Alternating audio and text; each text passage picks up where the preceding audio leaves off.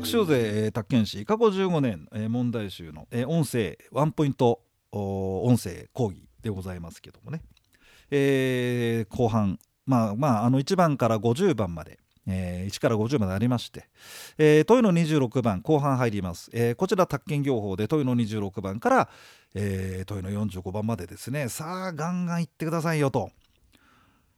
ね。問いの26番まず勉強。正しいものはあどれでしょうか？あでしてこれはもうまあまあ1番は免許は承継できないし2番の信託会社はこれ国土交通大臣の届け出これもよく出てますよね。ね、3番で転売目的で宅地をうんぬんかんぬんで宅建業者で販売代理。もうこの自分がですね分譲主になってまあね業としちゃうわけでしょ。あの、まあ、いくつかのね、えー、宅地をということで。で仲介業者媒介業者とか代理業者間に挟むというまあまあこれよくまあなうんこれはもういつものパターンでしてね。まあまあちょっと個人的な話ですけどこう昭和僕は62年に受験しまして平成元年から宅建講師家業というですね、えー、この業界入っちゃいましたけど、まあ、ほぼほぼ出てんじゃないですかね。誰が間違いんだろうとは思いますよ。あのただまあ初めてやる方で特に勉強してない方はね引っ掛けんのうんなんかねでそこの正解詞なんですもん。はい、なんか教えがいがないみたいな気がしちゃって。選択肢の、まあ、講講師のなまあまあでも初めての方もいるかなと思いますけどもまあまあ我々としては飽きちゃいますよねもうなんか違う曲カラオケで歌いたいなみたいな感じもするんですね。問いの4番あ選択肢これはもう、えー、つけないに以上のと、えー、大臣免許違うっしょ。もう楽勝っすね。問いの27番が広告でえー、っとこれも定番です広告を行った時点と取引対応に変更がない場合を除きといういずれも嘘嘘くさいあ、えー、それから誤認させないようにしてくださいよってことで、えー、確かに限定がないですからね。うん、ねいいでしょで数回に分けこの「う」なんかもさ「う」と「え」なんかはもう皆さんあのあもうある程度囲むやりややり込んだ方は飽きちゃってますよね。うん、なんで解説誤算でこれが分かんないってことは多分まあ勉強しなきゃいいんじゃないのっていうことで、はい、意とうの2つですね。えー、でさあ28番でございます。えー、今度は何でしょう？宅地建物取引士っていうね結構受けたのが選択肢の位置で。合格した日から10年以内に登録の申請をしていない、え、こういう方もいるんですよね。あの宅建士試験受けてちょっとざっくりな数字でねあれですけど、えー、大体あの登録してる人がね100万人ぐらいですよ今ね日本日本というかこの我が国でねまあ我が国でこの宅地建物取引業法が適用されてるという意味でね、えー、考えますと、えー、100万人ぐらい確か登録しててでそのうち50あ登録して100万人が登録してるんですよ。でそのうち50万人ぐらいが宅地建物取引証の交付まで行ってんだって。でそのうちの30万人ぐらいが実際に宅地建物取引として働いてるというあの隠れ宅地建物取引士登録者まで含めましたら結構の数がいるんですけどこの人たちが現場に来ないんですよね でさらにあの登録してる方が100万だけど合格者なんたら結構歴代わわいてそうすると合格したんだけど登録してない人もやっぱいるわけなんですよね。で10年経っちゃうと再受験。それじゃあ。それじゃあ。もう失われ失われる10失われた10年ですね。合格無効、えー、受けました。そこだけが面白かったです。で選択肢の2番の有国間満了の日の90年ですね。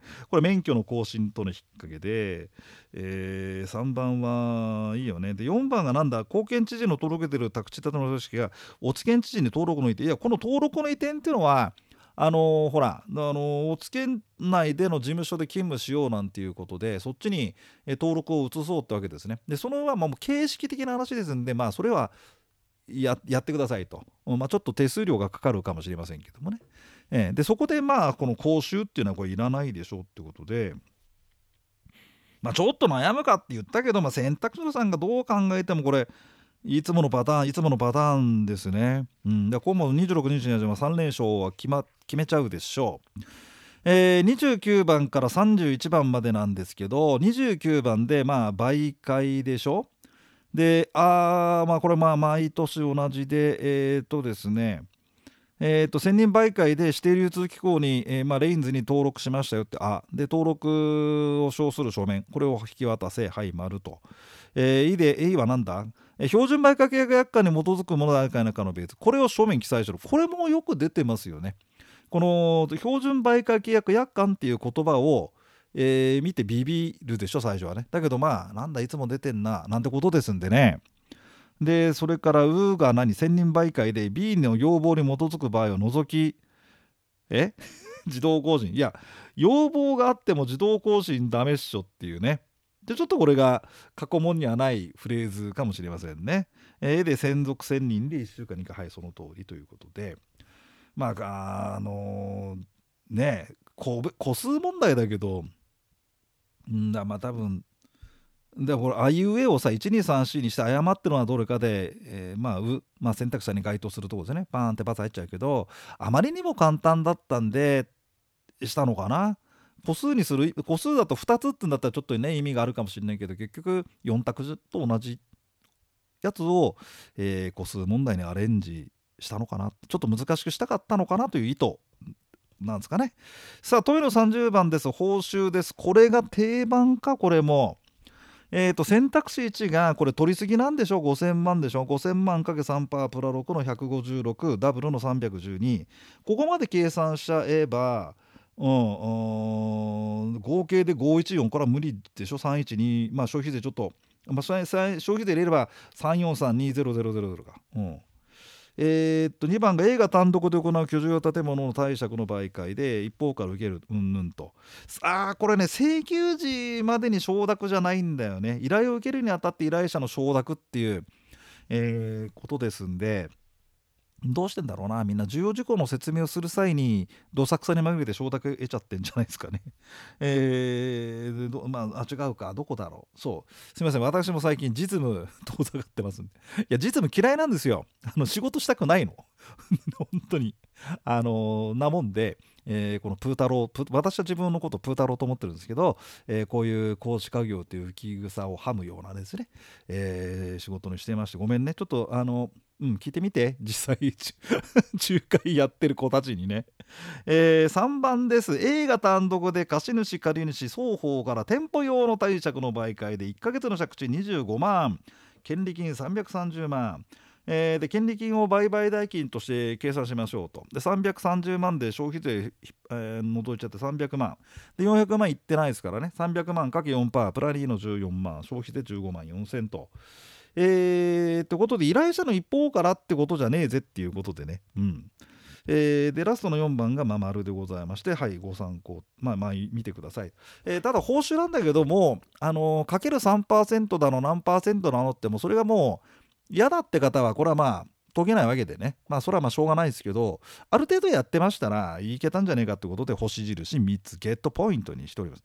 えというかね宅建業法ゲットポイントゲット問題しかないんですね今回ね。うんだからまああの、うん38になっちゃったんじゃない？法令政権もまあまあまあ、建築基準法のねあの壁あったでしょ？あの2問がなんとかあと問の15の都市計画法がなんとか、まあ、国あの土地区画はいいとしてもね、えー、でまあまあ権利関係の方もまあ今見てきた通りだからちょっといけちゃう感じがしますよね。31、えー、35条に規定する重要事項の説明でございますと。で重要事項なんだけどここも過去問ので定番でございますのでまあ解説を読みください。これもあはいはいはいはいってやつですよね。えー、3番でえー、っとね 建物の売買の媒介で当該建物が既存の住宅、まあ、中古住宅ですよ。建物状況調査を実施しているかどうかを説明すると。ねね、そこまでやったんだったらあの結果の概要も説明してくださいよと。これは結構面白かったですね。切れ味抜群、えー、結果の概要は秘密説明しません。建物の状況調査はしてます。でも結果は言いたくありません。それはどうなの？健康診断はしてます。でも見ないで。みたいな話ですよね。なんかおっさんで言うと。えー、笑えます。はい。えー、ということでございました。31番。はい。これもまあまあ言ってほしいですね32番でございますさあこちらは宅建業者が売り主でえー、とこれは宅建業者 A が自ら売り主として宅建業者ない B との間で建物の売買契約の締結だと。で問題文見てね宅建業者 A が自ら売り主としてってきたらもうあれですよ。で宅建業者でない B が買い主だみたいなパターンでさ振り分けてきてますが選択肢の1はこれ手付けの話なんですよね。うん、でまあまあまあそう手付け手付けで、えー、と普通ほら手付けだと代金の20%までうんぬんの方の話なんですが手付けで解除できるかどうかを聞いてきていますね。えー、B が契約の履行に着手した後って言ってますんで、えー、確かに売り主側がね手付けの倍額を B に現実に償還としてもこれは解除できませんので1番が丸でこれ正解視にしちゃってるんですよね。うん、正解しちゃってるんでいけちゃったんじゃないかと思うんですよね。で2番が、えクーリングオフによる解除の際、え手付金を返還しない特約有効なわけないじゃん。ね。3番であカップ販売ですね。なんでまたカップなんか出すんだろうね。えー、っと支払い期日まで支払わなかった場合で直ちに、えー、解除できるで直ちじゃなくてこれほら書面で、えー、どうのこうのの30日ってやつでしてねただまあこの3番がカップがねちょっとこれはなんかあそこまあ省略勉強してねえわなんていうことだけどまあ1丸が入っちゃって1番の丸が分かっちゃうね正しいが分かっちゃってますんでどうかなと。でラストの保全措置が、えー、工事完了前の5000万ですんで5%で250、えー、ですから250万円までであればこれは保全措置講じなくてもね受領できちゃいますでしょうと。まあまあオーソドックスなパートこれは30にはいけちゃうでしょうね。はいなんかだからさあのまあほんとくどいようであれですけどこのようにねあの簡単な問題をね、まあ、簡単っていうのは過去問とほぼ同じという意味で言っておりますよ。あのほぼ同じっていうのは過去問と同種子での表現を変えてのね、まあ、ちょの並びとか変えますよね。それでも繰り返し世代ですとどうしたってね過去問を5回ぐらい解き直しちゃってる人はもう楽勝なんですよね。だからまあ今回はこのような、まあ、高得点になるととは言ってもだからあの試験が簡単だから難しいからって話じゃないのよね。宅建試験っていうのはあの宅建試験に限らず何でもそうだと思うんだけどとにかく得点ランキング争いなんですから上位15%で15%か16%かその辺でパンと切るってだけでどんな内容の試験でも必ず上位陣っていますからね。そこに潜り込まなきゃいけないってことで、えー、何度も、まあ、あの音声講義の基本的そのことで言ってるけども他人との戦いなんだってことをねちょっと念頭に置いてもらって。もうちょい行きましょう。33番が37条書面ですがこれも選択肢なしがあっけなくなる。映画媒介により建物の貸借の契約を成立させました時は37条書面、えー、借地の額及びその支払いの時期及び方法ね、えー、37条書面の方はもうそう借地の額とかさ支払いの時期ね。引き渡しの時期。時期時期時期なんてね。音声講義でやりましたけども、えー、それを記載しなきゃいけません。でさらに当該書面をまあなんでしょうね。これ丸になっちゃってこれ間違えちゃう人いないんじゃないのってことなんですよ。であのまあまあこれちょっと私事のねあの話であれだけど試験期間もさ正解率なんて出してほしいですよね。そう。この問題の正解率は、えー、90何パーセントでしたら。そしたらそれ解説しないで済むもんね。私どもの方は。だってみんなわかる。だって普通にやってればわかるって言うんだからね。あまあ60%とか50%のやつは解説しようかななんてね。思うんだけどまあまあいやいや。それでえっ、ー、と選択肢の2番ですがえーと、宅地の引き渡しの時期ですね。記載してください。重要事項に説明したって、うん、それがどうしたとそっちじゃないだろうって話ですよね。で3番がこれは記名を印させる必要ない。いやいやいやいや契約書面37書面の記名を印りしてくださいよと。業者でもね。で4番が斡旋に関する定めがある場合でしょ？それでしない時のこっちその金銭のだ住宅ローン条項ですよ。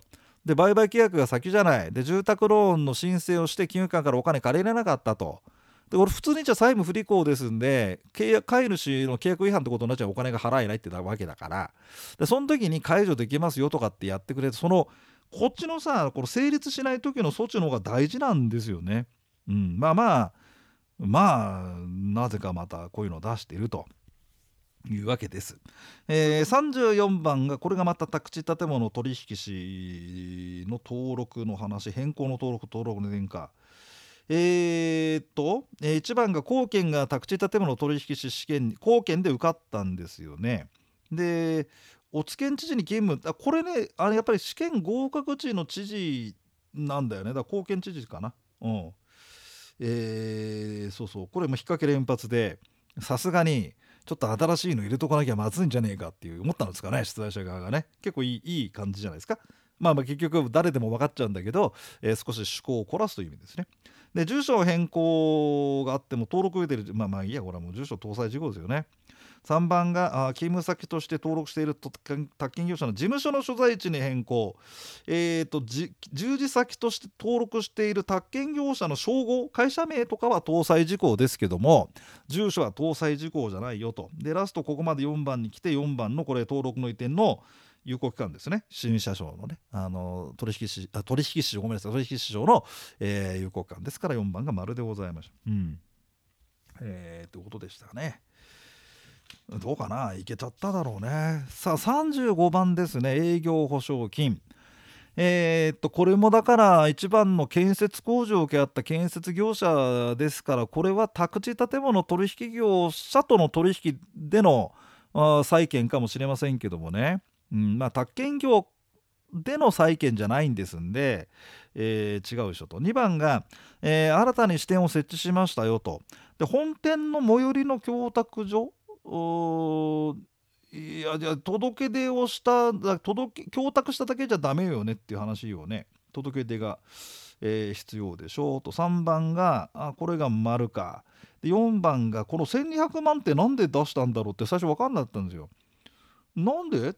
なんで1000人そしたら弁済業務保証金分担金を10倍したのではっていう。だからそうなのかね？ちょっと取材者あの取材者サイトの皆さん教えてくださいよ。なんで1200多分そういうことなのかなっていう。でそれにしてはでもさそれにしてもそこまで想像しないよね。なんでだろうなと、え思いましたけどね、えー、これもまあ結構なんだろうお笑い選択肢っていうまあちょっとコンテンツ作ってます。そこに入れようか。ちょっとこうキャッキャしたいんですよ。えー、36番が保証協会でございます。えっ、ー、とえー、っと正しいものはどれかいなとこれがさ1番が×でさ弁済業務保証金分担金の額に相当する額の範囲少なくね？少なくね？って言うんだよね。あのー、いや違うよ営業保証金に換算した額でしょ、まあ、よく出てますよね。なんでこんなの出してんだろうなと思いますけどね。まあまあいいいいんだけどね。うん。2番があとこれ保証協会に対し還付請求したって保証協会のところで弁済義務保証金がもうないもんね。うん、あの認証はしますけどね2番そうでしょ？で3番がこれ還付充当還付充当金、えごめんなさい、えっと、還付充当金を持ってこいってこれ保証協会に持ってきて保証協会がその保証協会がほら供託しに行くわけじゃないですかこの社員がさ、うん、下の事務所の最寄りの供託所に供託でそんな下の事務所の最寄りの供託所に行って「還付中等金なんですけど」って言ったら漏れなく「は?」って言われますよね「何ですか?」っていう全然辻褄が合わない話、えー、結構逆問題でこれも結構まあ割とあるんだよね。このなんか多分だから言葉尻の引っ掛けっていうかこうよくほら保証協会と営業所金ね勉強してないごっちゃになっちゃってる人をなんとかしようってことだったのかもしれませんね。35と36並べてますからね。うん。えー、そんな感じ。そうかな。だから35の選択肢の4は36の保証協会作る時にちょっとふざけようかってやったのかなこう並べてね。うん。もしかしたらそういうメッセージねだったのかもしれませんね。よう分かりませんよ。分かりませんけども、そんな塩梅でございましたと。あ、そしたらごめんなさい。あの、調子こいてベラベラベラベラ喋っちゃいました。えっ、と、中途半端でございますが、36番までにしときます。で、37番以降、次の音声講義でね、えー、ご案内いたしますので、えー、続きをどうぞお聞きください。